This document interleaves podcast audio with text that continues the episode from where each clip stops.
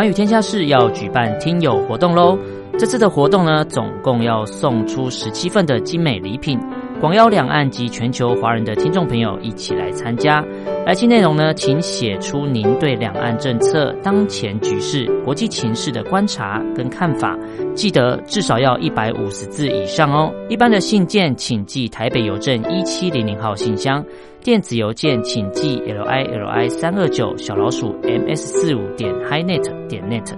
QQ 号请搜寻三二零三零七七三七六。三二零三零七七三七六，Castbox 收听 App，请搜寻环宇天下事。以上的联系方式及来信内容，请记得要将姓名、年龄、性别、职业、地址、邮编以及联络电话等资料要详细的写出哦，这样精美的礼品才能送到大家的手中。你还在犹豫吗？赶快动动手指，一起来参加活动吧！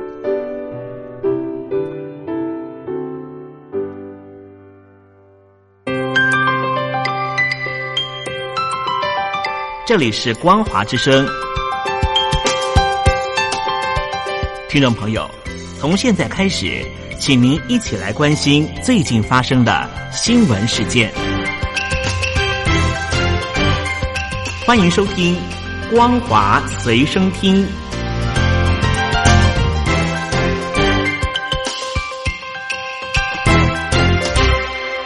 听众朋友，大家好，欢迎收听光华随声听，我是黄轩。今天是中华民国一百零九年五月二十五号，星期一，带大家来关心重要的新闻讯息。香港民众在昨天举行反港版国安法的立法游行。香港警方在下午发射催泪弹驱散示威者，据传至少有一百八十名的示威者遭到逮捕。抗争的过程有六人送医，其中一名女子为代。学者分析，中共要求港府推广国安教育，势必主导教材的内容，而民主派的议员也质疑违反基本法，干涉内务。中共在二十三号声称为香港订立国安法的原因，提到去年反修例风波只针对四类危害国安的罪行和少数违法分子。有分析认为，这个说法有两个目的：是继续的迷惑国际社会，另外呢，则是对香港亲共人士统战。报道指出，中共推动的港版国安法恶法，引发美国、英国以及欧盟强烈的不满，纷纷发表声明，敦促北京要遵守中英联合声明。但中共不断的压缩港人的民主法治，尤其在去年企图通过引渡条约，引发港人大规模的抗议。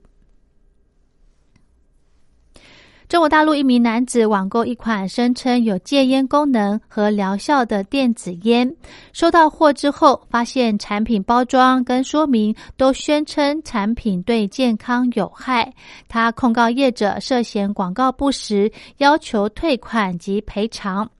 北京的司法主管单位在审理时，由于当事人将案件变更为网购合约纠纷，意味着业者或许必须承担主要责任。这个案子是大陆全境首届的电子烟产品责任纠纷案。在本月七号，吉林省舒兰市出现洗衣妇人确诊新冠肺炎之后，吉林省多处陆续爆发群众性的感染。截至本月二十三号，全吉林省累计确诊病例有一百三十六例，病亡两例。吉林省之外啊，尚有两名新增的确诊，皆为境外移入。总计境外移入现有确诊病例四十例，累计的确诊病例一千七百一十三例。报道指出，舒兰市的市场和超市全部关门，社区居民二十一号晚间手机收到官方的重要通知，要求非必要不要出门。根据报道，今年有三千四百二十一名的港生报读台湾学士，比去年同期上升了大约六成半。有学界人士指出，相信这与香港去年发生的反送中运动有关。新冠肺炎爆发之后，一直有声音指出病毒来自武汉病毒研究所。该所的所长在疫情持续数个月之后，在近日终于出面并否认指控。而由于武汉病毒研究所的所长自身的升迁之路争议不绝，网友对他的说明并不买账。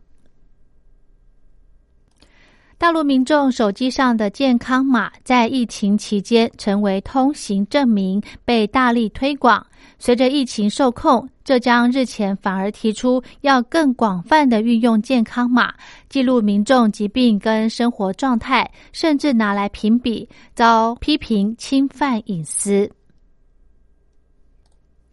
中共总书记习近平昨天参加全国人大会议湖北代表团审议的时候表示，防范化解重大疫情和突发公共卫生风险，事关国安与社会政治大局稳定，强调要改革疾病预防控制体系，提升疫情预警和应变的能力。澳洲媒体报道，维多利亚州政府在参与中国大陆的一带一路计划的评估中，曾经动用公款委托一家顾问机构提供意见，但事后未向公众交代相关的花费，而相关的争议也持续的延烧。香港民众昨天抗议中国大陆有意制定港版国安法。日本政府发言人表示，香港在一国两制下维持过去的自由而且开放的体制，民主且稳定发展很重要。期待中国大陆的方面能够明智的来应应。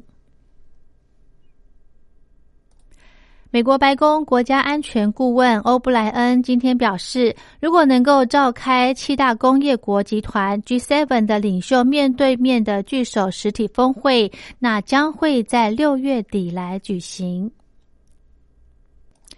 智利新型冠状病毒疫情近日来急速的升高，确诊人数快破七万人。智利总统皮涅拉今天表示，国内的医疗体系紧绷，非常接近饱和极限。